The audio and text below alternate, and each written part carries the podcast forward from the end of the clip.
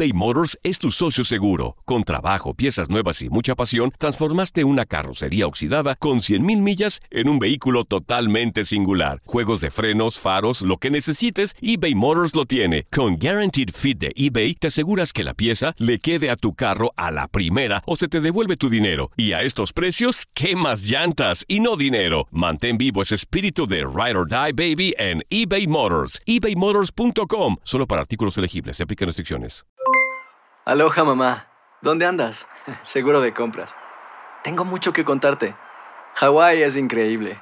He estado de un lado a otro con mi unidad. Todos son súper talentosos.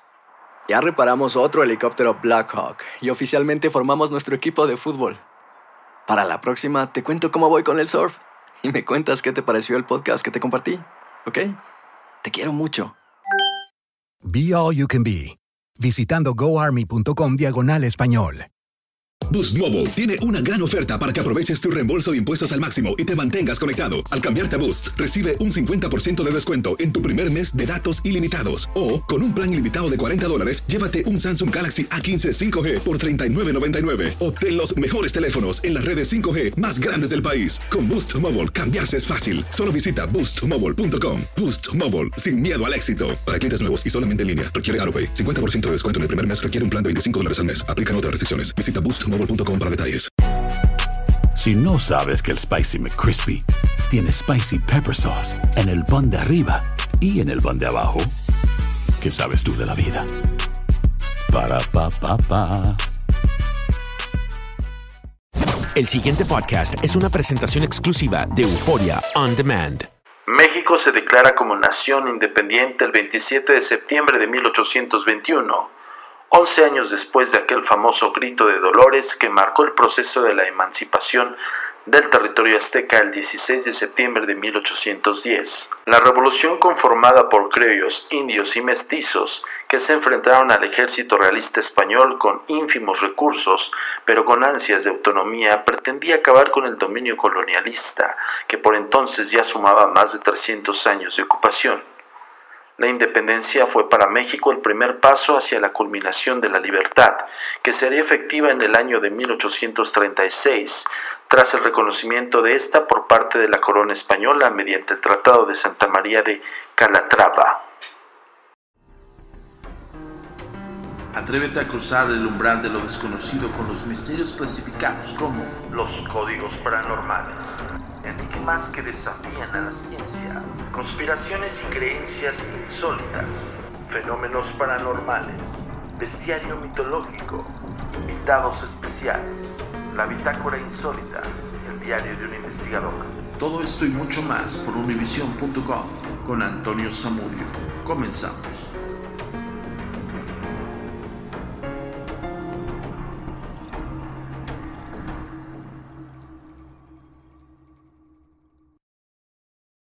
¿Qué tal? Bienvenidos una vez más a Códigos Paranormales, los podcasts de lo desconocido a cargo servidor y amigo Antonio Zamudio, director de la Agencia Mexicana de Investigación Paranormal, por supuesto Los Agentes de Negro.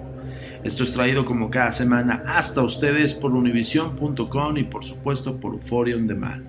Ya sabes que cada semana tienes una cita con los podcasts de lo desconocido, los códigos paranormales. Y el día de hoy estamos celebrando nuestro mes patrio. Muchísimas gracias a todos los que se han eh, albergado y que se han este, unido a la comunidad del misterio en códigos paranormales, a todas aquellas personas que siempre siguen el podcast.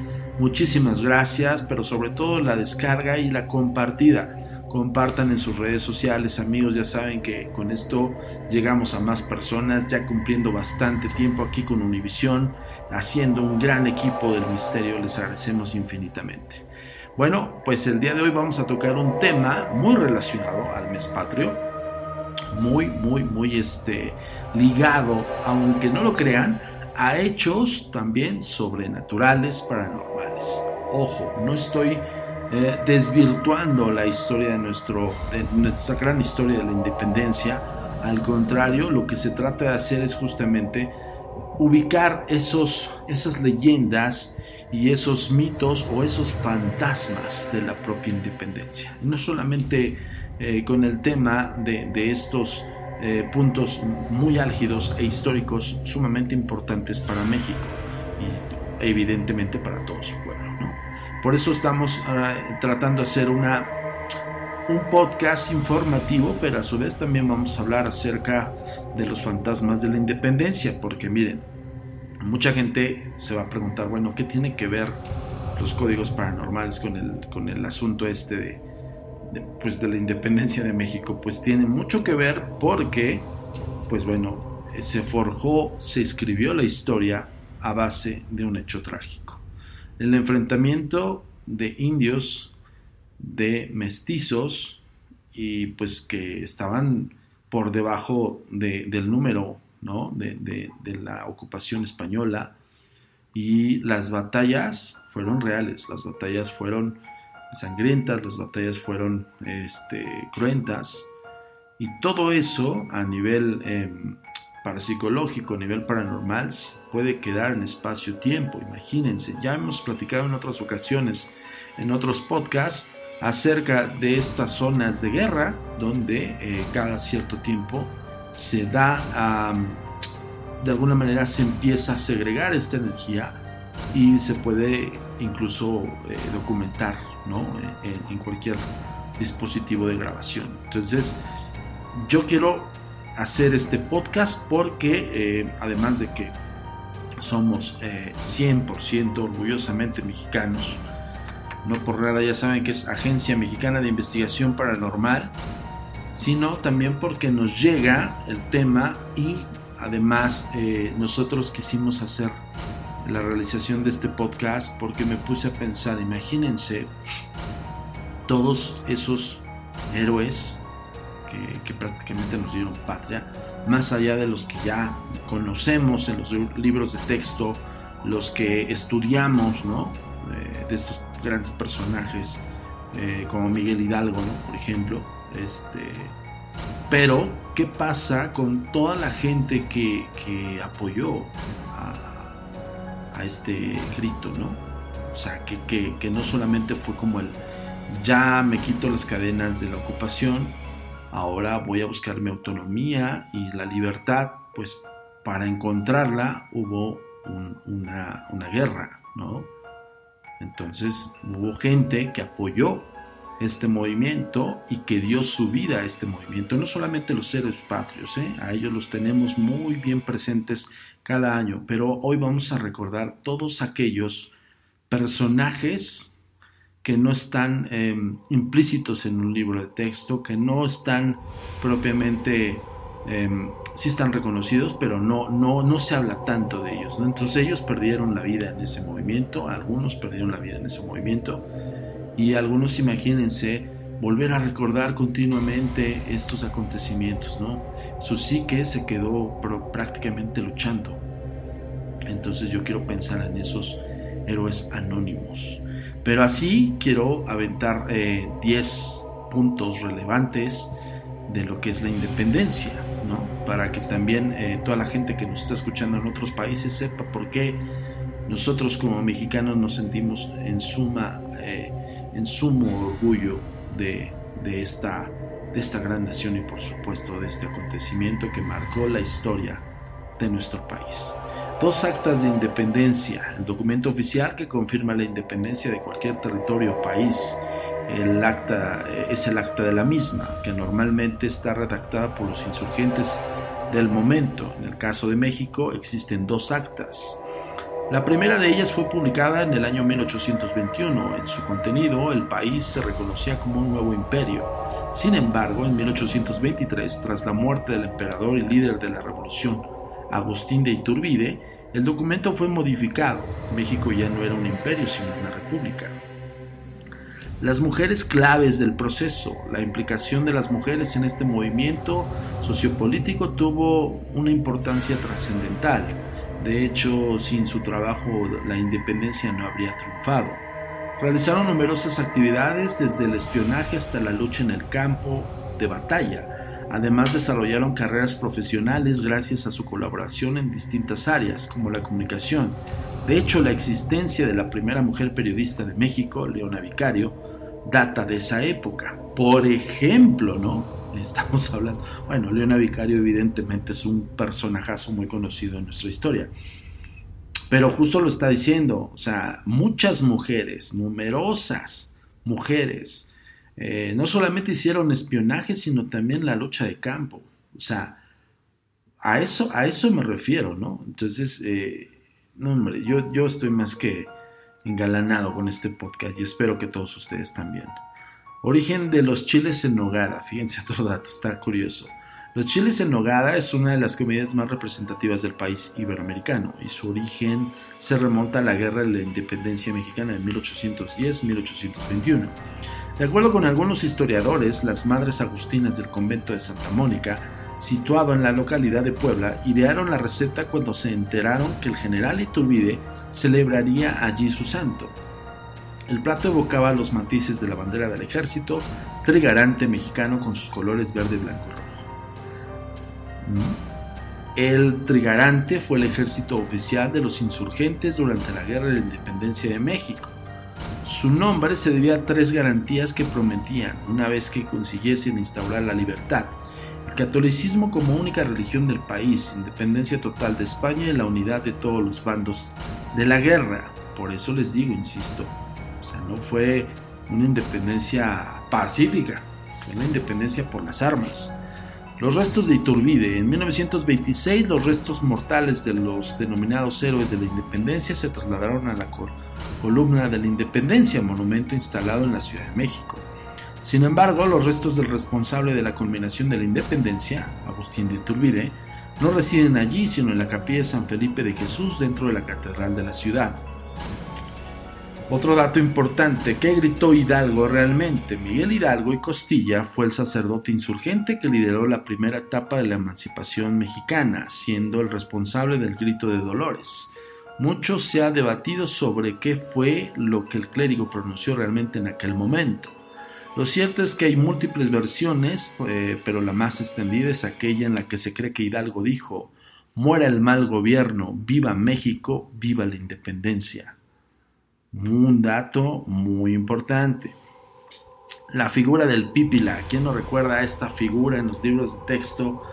Eh, quien es mexicano y que pues, evidentemente se aventó todo, todo lo que es la cuestión académica que tuvo la oportunidad de ver. Yo me acuerdo del libro de texto y ver al Pípila. Y el Pípila, para que toda la gente que nos está escuchando en otros países, de alguna manera es conocido por nosotros, muy conocido por los mexicanos, pero pues hay muchas imágenes del Pipila en, Google y en otros buscadores, pero bueno, así, tal cual y como es, es un personaje, es un indígena que trae una, especie de piedra muy pesada en la espalda, que está eh, sujeta por su frente, por su cabeza, y pues bueno, se aventó prácticamente en plena batalla con la, lápida, con la lápida. Bueno, no es una lápida, es una gran piedra que los libros de texto la dibujaban así como súper pesada, o sea, para que incluso el propio Pipila se arrastrara la. Pero bueno, la figura del Pipila roza por igual la realidad y la leyenda. Esta fue la denominación que se le otorgó a Juan José de los Reyes Martínez Amaro, un minero insurgente que tras colocarse una losa de piedra en la espalda, consiguió incendiar la alhóndiga de Granaditas, siendo esta la primera victoria del ejército liderado por el sacerdote Hidalgo. Sacerdote Hidalgo. Desde entonces su persona quedó mitificada en la historia de México. Y es donde iba a llegar a la, antorcha, pero dije, mejor se los explico para que ustedes no se lo imaginen solamente porque trae una, una especie de, pues sí, una roca enorme que casi casi le cubría toda la espalda y, parte de la espalda baja. Pues por eso imagínense, en plena batalla se arrastró Juan José de los Reyes Martínez Amaro e incendió, ¿no? Y consiguió incendiar, incendiar perdón, la lóndiga de Granaditas, ¿no? Entonces, este, parte de la leyenda, parte de, nuestra historia, pero sobre todo algo eh, muy importante. Por ejemplo, mucha gente no conoce el nombre del Pípila, ¿no? aquí te lo dijimos, Juan José de los Reyes Martínez Amaro. Ese es el nombre del Pípila. Dice, el siguiente dato es Hidalgo no tocó la campana. En todos los, eh, pues sí, todas las celebraciones de cada año, cuando se da el grito.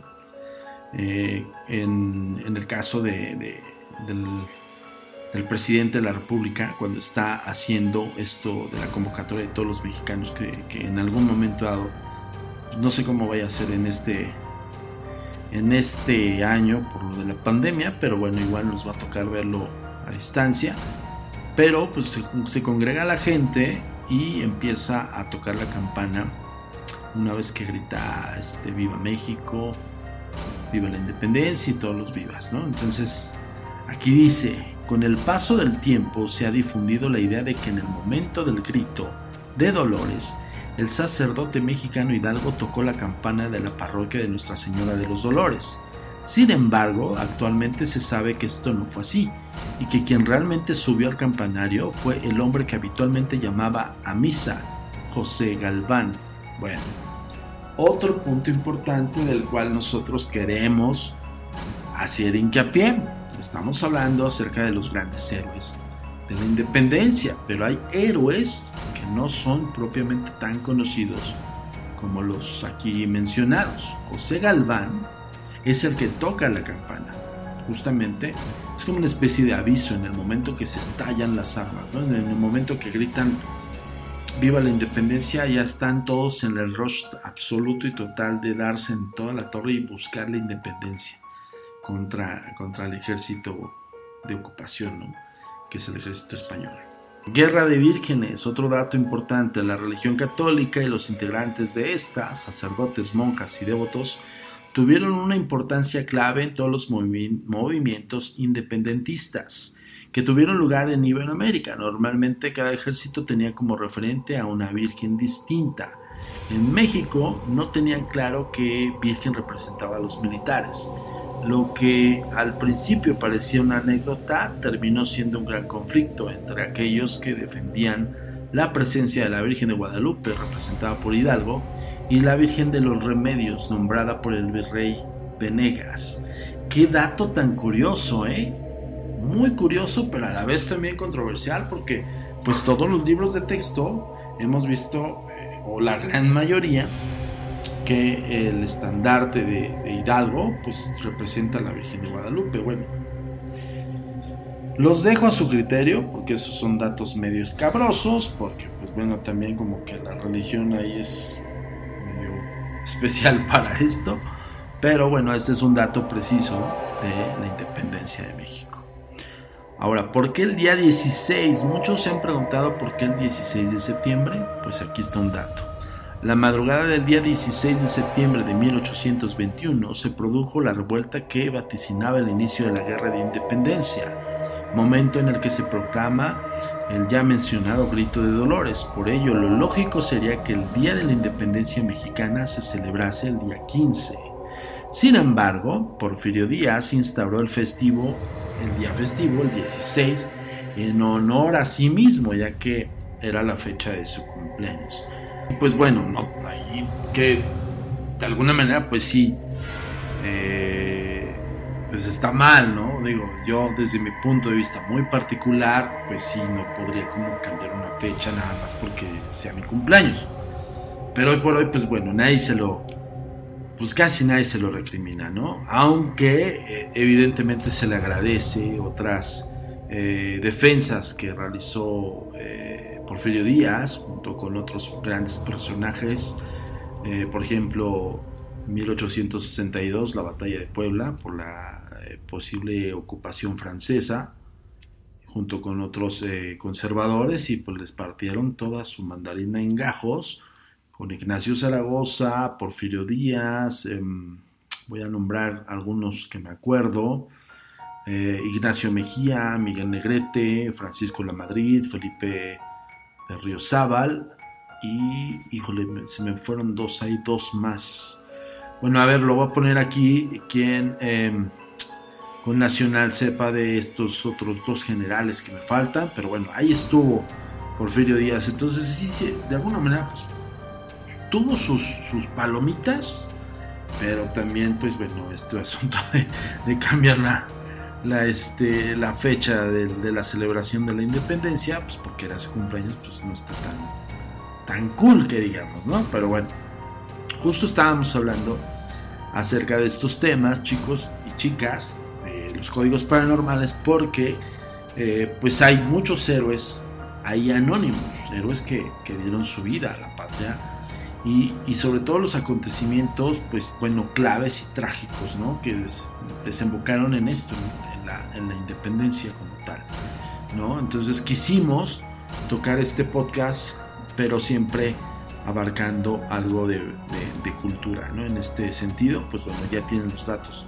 no sabías acerca de la independencia y vamos directamente a la leyenda del fantasma de la independencia.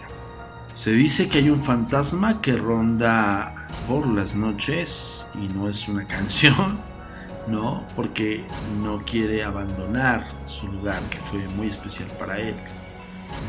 Gómez Farías en Miscuac está cubierta de arquitectura, historia y cultura a su alrededor y, sí es cierto, pero lo que quizá no te cuente es que ella ronda el espíritu de un personaje de la independencia de México, que se niega a abandonar un lugar que fue especial para él. No quiere irse a descansar como parte de un reto eterno del catolicismo. Se trata del fantasma de Miscuac, un enemigo de la iglesia. El fantasma, como tal, eh, lleva por nombre Valentín Gómez Farías, fue radical político y presidente mexicano que durante la Guerra de Independencia lideró y financió un batallón para combatir a los españoles. Aparte de eso, su rasgo combativo lo llevó a manifestar de manera frontal su desprecio al clero, institución a la que consideraba un cáncer para el progreso del país.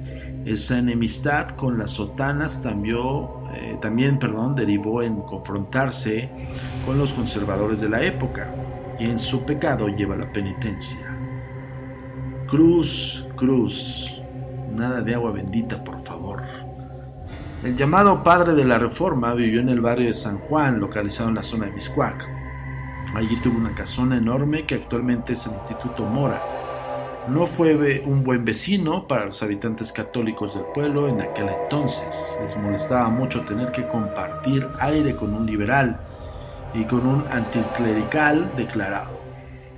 Se enojó, perdón, su enojo era mayor por dos aspectos considerados blasfemos por los creyentes en el siglo XIX. La masonería de Gómez Farías y la prohibición a su esposa de profesar su fe católica.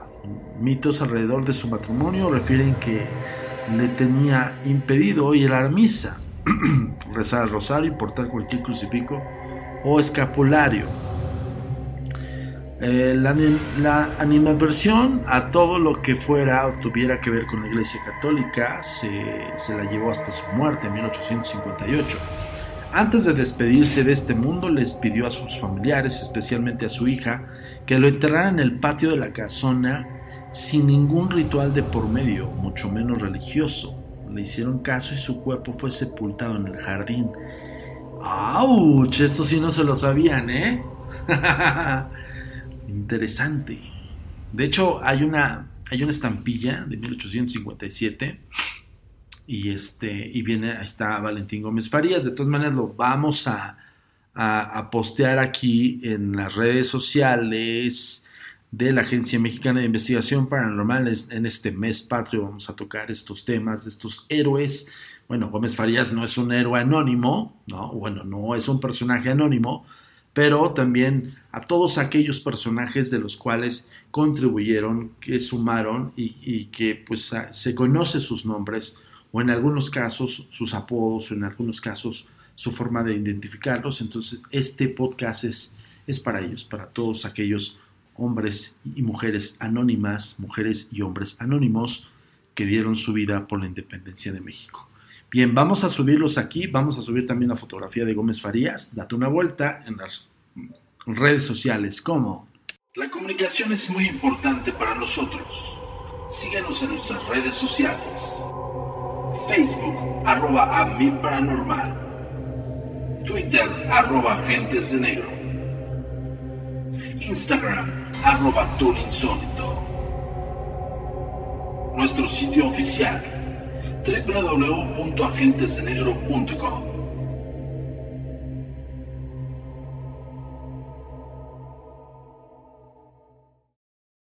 Códigos paranormales. Al enterarse de su deceso, jerarcas católicos avisaron a la familia que no iban a perdonarle su encono en vida y que tampoco iban a brindar servicios para su reposo eterno.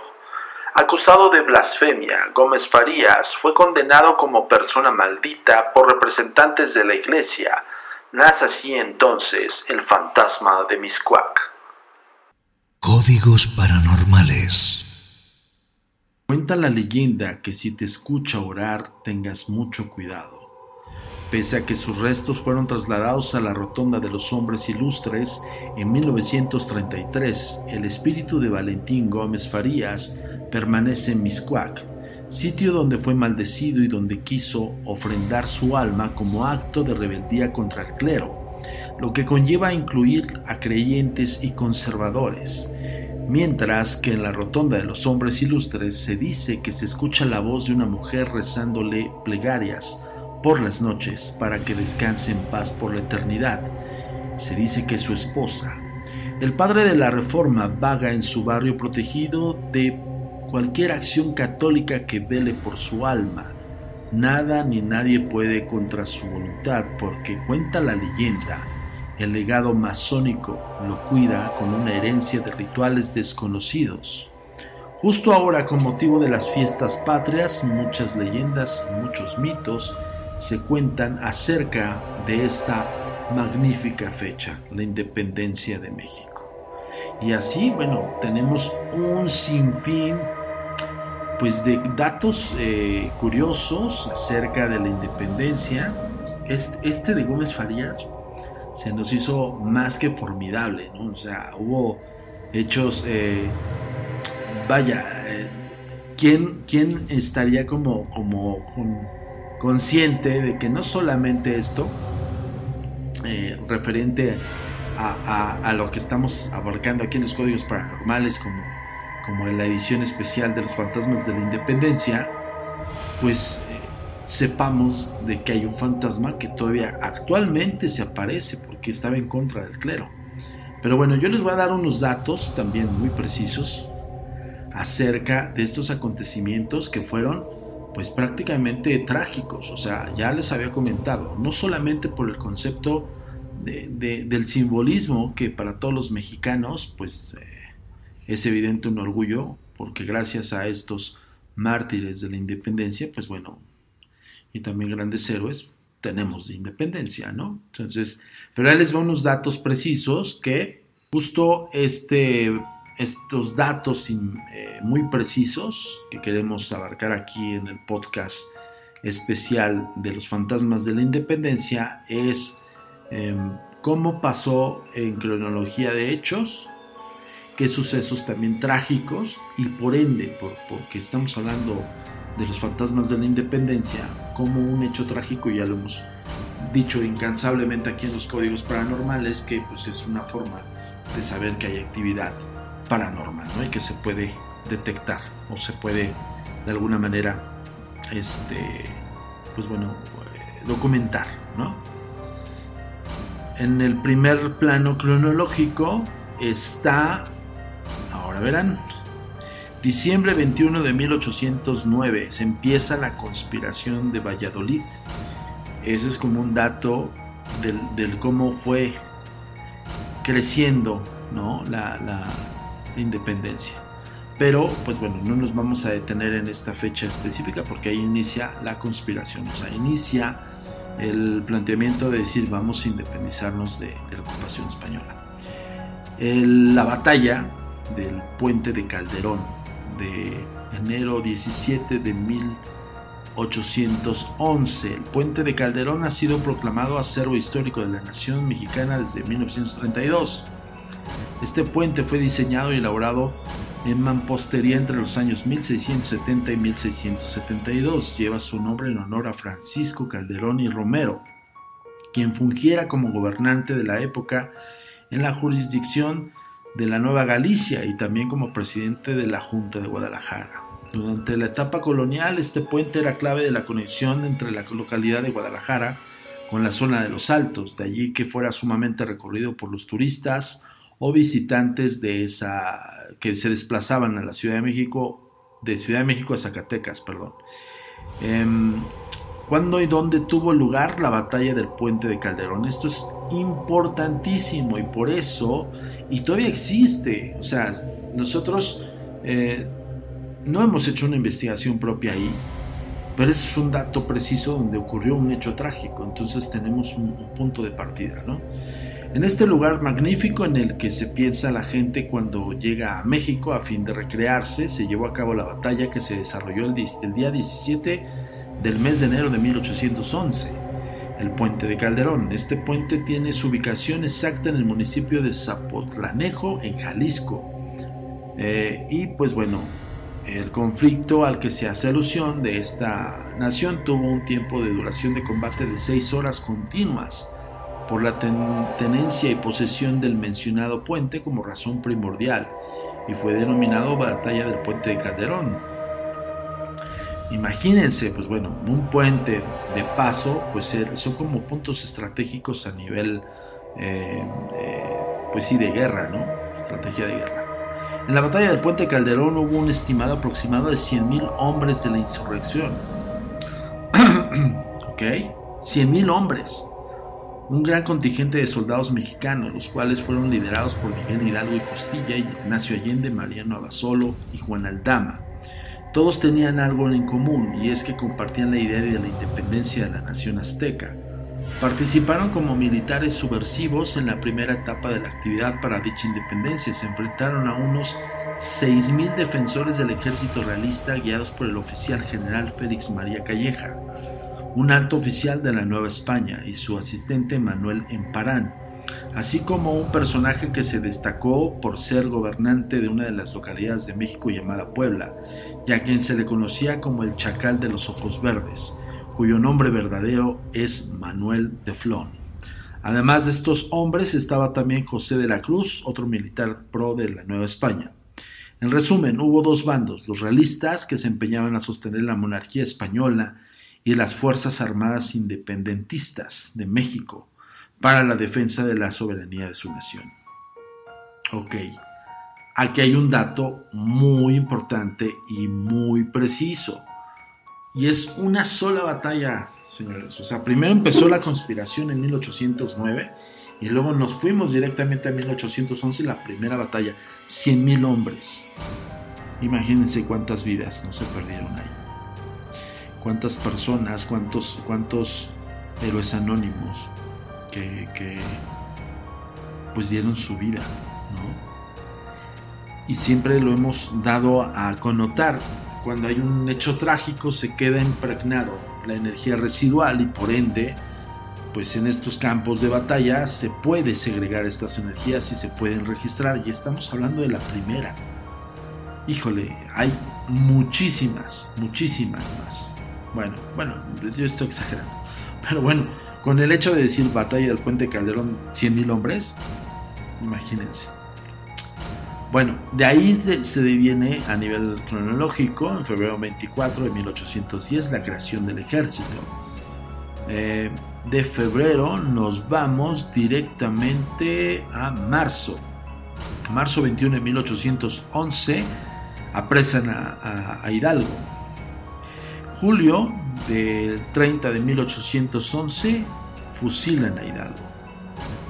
Y de ahí nos vamos a ver, déjeme ver. Estoy de julio de 30 de 1811. Agosto nos vamos a septiembre ya directamente, ¿no? Estamos hablando de septiembre 9 de 1810. Es descubierta la conspiración. Luego de ahí, en septiembre 28 de 1810, la toma, la toma de la Lóndiga de Granaditas. ¿Recuerdan que hablamos hace hace un momento acerca del Pípila, ¿no? en estos datos eh, importantes de la independencia. Pues ahí también se fragó una, una ensordecida eh, batalla. De septiembre de 28 a 1810 nos vamos, perdón, me estoy, me estoy adelantando, disculpen ustedes, disculpen, disculpen, o sea, de septiembre 9 nos vamos a septiembre 16 de 1810. Perdón, híjole, qué error tan garrafal. Fe de ratas. Grito de Dolores. sumamente importante y por ende la celebración. Septiembre 16 de 1810, toma del estandarte de Guadalupe. De ahí sí saltamos a septiembre 28 de 1810, la toma de la Lóndiga de Granaditas.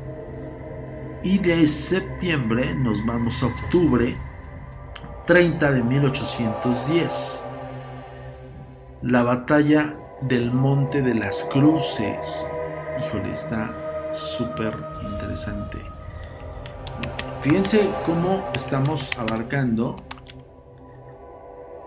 eh, varios acontecimientos trágicos, trágicos, perdón, acerca de pues, justamente porque estamos hablando del tema de los fantasmas de la independencia. Ya hemos connotado aquí el porqué de algunas cosas, ¿no? y, el por qué nosotros como Agencia Mexicana de Investigación Paranormal, con todo el debido respeto que le tomamos al tema, porque creemos que puede haber energía residual en estos lugares. Ya dijimos uno, que es el puente de Calderón, y ahorita nos vamos directamente a la batalla del Monte de las Cruces, el 30 de octubre de 1810.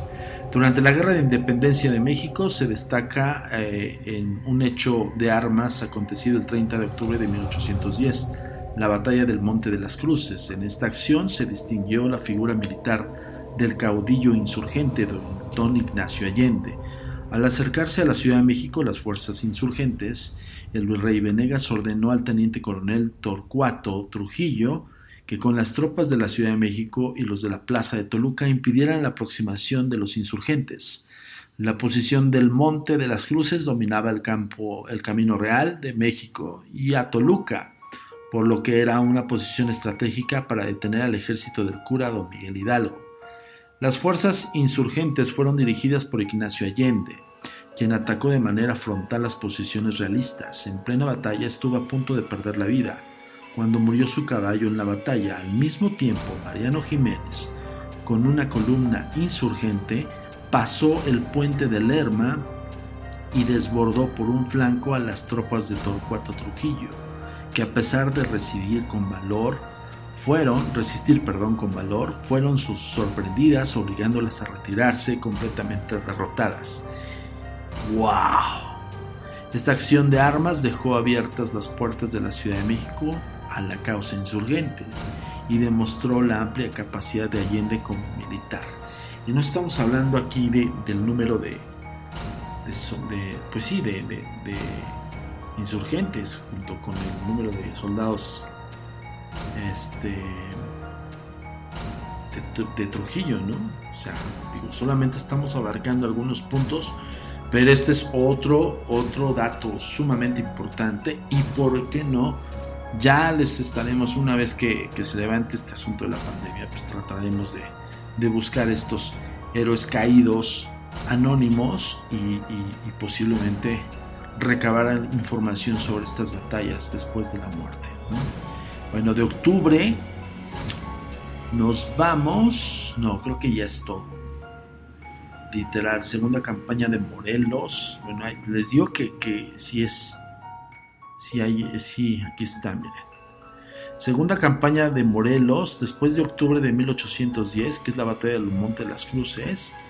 En 1812, la campaña de Morelos 1813, Abril 6 de 1803, abril 6 de 1813, el insurgente Morelos toma el insurgente, el insurgente generalísimo José María Morelos y Pavón avanza con unos 1500 hombres y conquista el puerto de Acapulco Guerrero.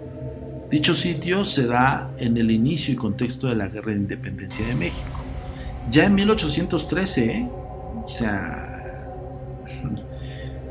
se estaban batiendo, pero con todo, con todo, con todo, con todo. estaba muy cañón, muy, muy cañón. Estamos hablando de cuántas... Yo, yo, yo les quiero hacer la pregunta aquí en Códigos Paranormales. Ustedes díganme,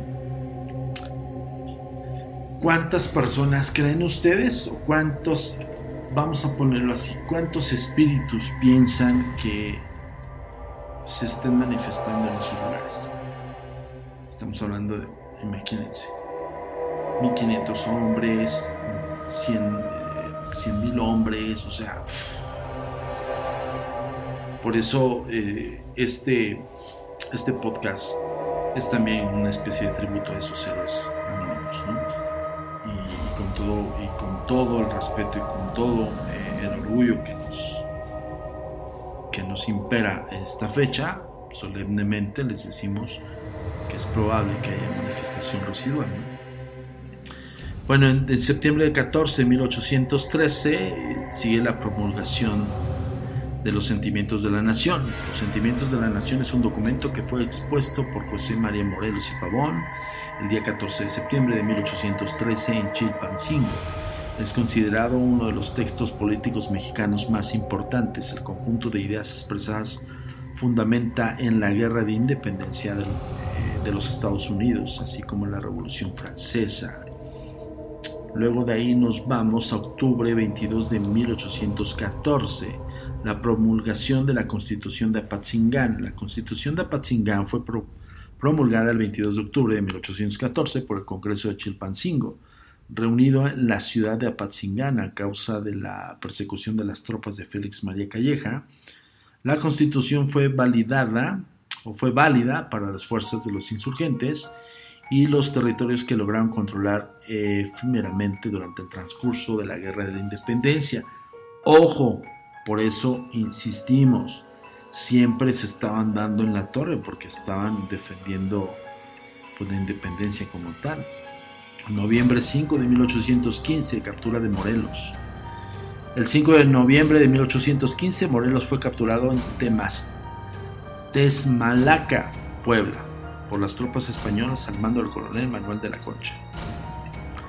Les digo, seguían dándose en la torre. El 22 de diciembre de 1815, José María Moleros y Pavón, generalísimo de los ejércitos insurgentes, fue fusilado en San Cristóbal, Ecatepec, en el actual Estado de México, cumpliéndose así lo dictado por el virrey de la Nueva España y enemigo encarnizado del cura, Félix María Calleja. La sentencia era previsible desde que Morelos fue capturado por el general realista Manuel de la Concha en las cercanías de Tehuacán. Y pues aquí hay otro dato este, histórico preciso. De ahí nos vamos hasta 1821, febrero 24 de 1821, el plan de Yala, el plan, perdón, de Iguala. Enero 10, perdón, enero 10 antes de 1821, el abrazo de Acatempan. A ver. El abrazo de Acatempan es un suceso de la historia de México ocurrido el 10 de enero de 1821, en el que participaron Agustín de Iturbide, comandante del jefe del ejército del Virreinato de la Nueva España, y Vicente Guerrero, jefe de las fuerzas que peleaban por la independencia de México. Este abrazo marcó la reconciliación entre las fuerzas virreinales y el ejército insurgente. Un, ligero aproximado a la paz después de tanta batalla. en febrero de 24, febrero 24 de 1821, el Plan de Iguala, el Plan de Iguala o Plan de Independencia de la América Septentrional, fue un pronunciamiento político proclamado por Agustín de Iturbide y Vicente Guerrero el 24 de febrero de 1821 en la ciudad de Iguala de la Independencia. Em, Guerrero, en el cual eh, se declaraba prácticamente la independencia de México. O sea, al final del día se encontraron una manera de, arreglarse sin tantos problemas. Septiembre, sí, septiembre, no, agosto 24, 1821, Tratados de Córdoba. El Tratado de Córdoba es un documento en el que se acuerda la independencia de México, firmado en la ciudad de Córdoba, Veracruz, el 24 de agosto de 1821, por Agustín de Turbide y por Juan de Tunojo, así es como lo entiendo, pero no contaba con poderes ni autorización del gobierno español. El texto está compuesto por 17 artículos que representan una extensión del plan de Iguala. Dicho acuerdo fue rechazado por el gobierno. Ya se estaban otra vez alterando. Septiembre 27 de 1821, consumación de la independencia de México. La consumación de la independencia de México como tal tuvo lugar en esta fecha, el 27 de septiembre de 1821. Antes se agarraron a madrazos, ¿ok? Eh, luego, en septiembre 28 de 1822, los intentos de reconquista española sobre México. Fíjense, ¿eh? estamos hablando a nivel cronológico cómo pasaron los hechos, cómo abarcamos de 1811 a 1822. Los intentos de reconquista española de México son los enfrentamientos bélicos ocurridos hasta 1829 entre la recién nación, nacida nación mexicana y España, que pretende restaurar la monarquía de Fernando VII en toda América. O sea, ya se había, ya se había consumado la independencia de México. Ah, pues los, los españoles querían forzosamente volver a, tener la, pues el poder, ¿no? El poder total, la monarquía. Y este, y tómala, que se enfrentan de nuevo, ¿no? Y, otra batalla más, que es justamente lo que les decía, ¿no? Como, pues, se sigue escribiendo la historia por medio de esto, de, de, pues, hechos trágicos, lamentablemente. De ahí, miren, bueno, hubo un enfrentamiento, evidentemente no pasó eh, prácticamente más que muertes trágicas, Noviembre 23 de 1825, del 22 al 25, la toma de San Juan de Ulúa. La toma de San Juan de Ulúa de 1825 tuvo lugar desde agosto del 23 de noviembre de 1825 en la fortaleza de San Juan de Ulúa en el estado de Veracruz, México. Entre elementos del ejército mexicano y Armada de México, al mando del general Miguel Barragán y el capitán Pedro Sainz de Baranda y Borreiro, respectivamente contra elementos del ejército español comandados por el general José María Copin Copin ah, ok, voy, voy a tratar de, espero que, digo, yo sé que es un tema muy importante, pero deme chance porque el, apellido como que no, es José María Copinger, es como lo entiendo, ok, que protegía la plaza durante los intentos de la reconquista de México, la escuadrilla comandada por él, o sea, necios los españoles después, y después de que, de muchos años, o sea, de aquí ya saltamos, ya, ese es prácticamente el único, el, último acontecimiento de la toma de San Juan de Ulúa, pero justo es lo que estábamos hablando, ¿no? Perdón, estoy aquí buscando el tomaburros.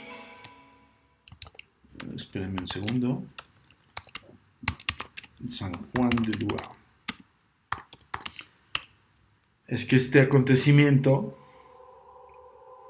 digo, además de ser fuerte y luego posteriormente ser cárcel, creo que era fuerte y cárcel, es lo que quiero confirmar. Dice, eh, eh, eh, ok.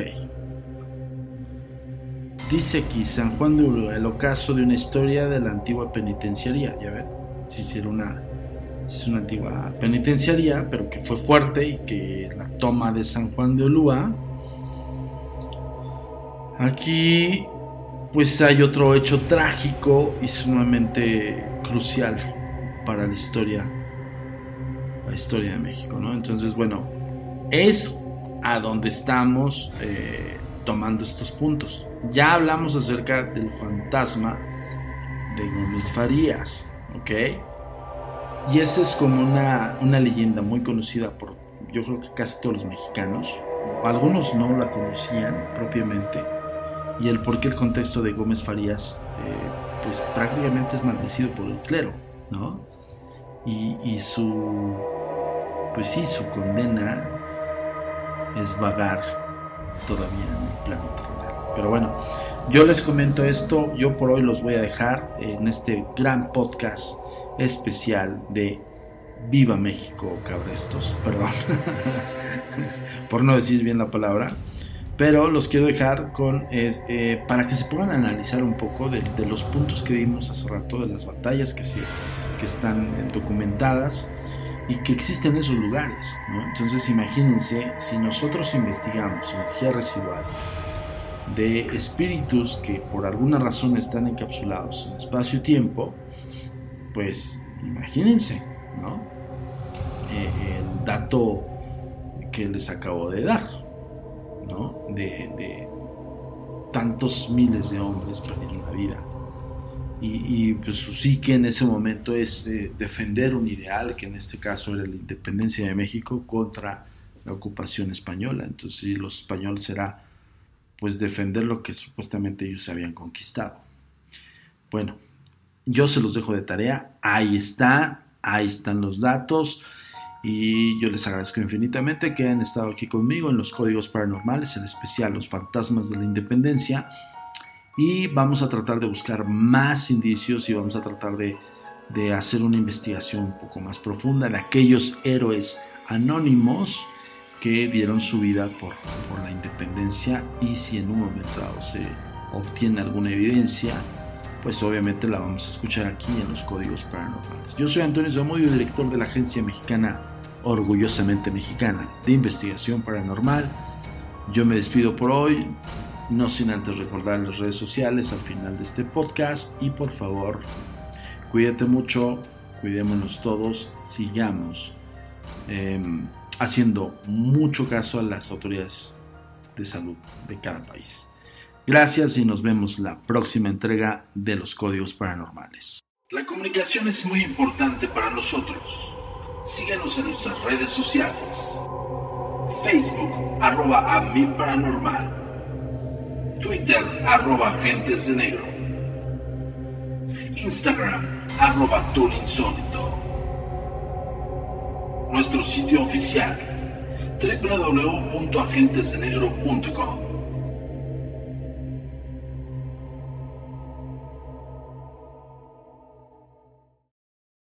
El pasado podcast fue una presentación exclusiva de Euphoria On Demand. Para escuchar otros episodios de este y otros podcasts, visítanos en euphoriaondemand.com. Boost Mobile tiene una gran oferta para que aproveches tu reembolso de impuestos al máximo y te mantengas conectado. Al cambiarte a Boost, recibe un 50% de descuento en tu primer mes de datos ilimitados. O, con un plan ilimitado de 40 dólares, llévate un Samsung Galaxy A15 5G por $39.99. Obtén los mejores teléfonos en las redes 5G más grandes del país. Con Boost Mobile, cambiarse es fácil. Solo visita boostmobile.com. Boost Mobile, sin miedo al éxito. Para clientes nuevos y solamente en línea, requiere AroPay. 50% de descuento en el primer mes requiere un plan de 25 dólares al mes. Aplican otras restricciones. Visita Boost para detalles. Si no sabes que el Spicy McCrispy tiene Spicy Pepper Sauce en el pan de arriba y en el pan de abajo, ¿qué sabes tú de la vida? Para, pa, pa, pa. Save big money on plant protection supplies. Now at Menards. Defend your garden with Triazicide Insect Killer. Its fast acting formula protects lawns, vegetables, and many other plants. It kills more than 260 insects by contact, above and below ground. Choose from ready to spray, concentrate, or granular. Save big money on Triazicide Insect Killer at Menards. And check out our weekly flyer on menards.com for all the great deals happening now. Save big At Grand Canyon University, we believe in equal opportunity, and the American dream starts with purpose. Whether your pursuit involves a bachelor's, master's, or doctoral degree, GCU's learning environments are designed for supportive networking and collaboration. With over 330 academic programs, GCU provides a path to help you fulfill your dreams. The pursuit to serve others is yours. Find your purpose at GCU. Private, Christian, affordable. Visit gcu.edu.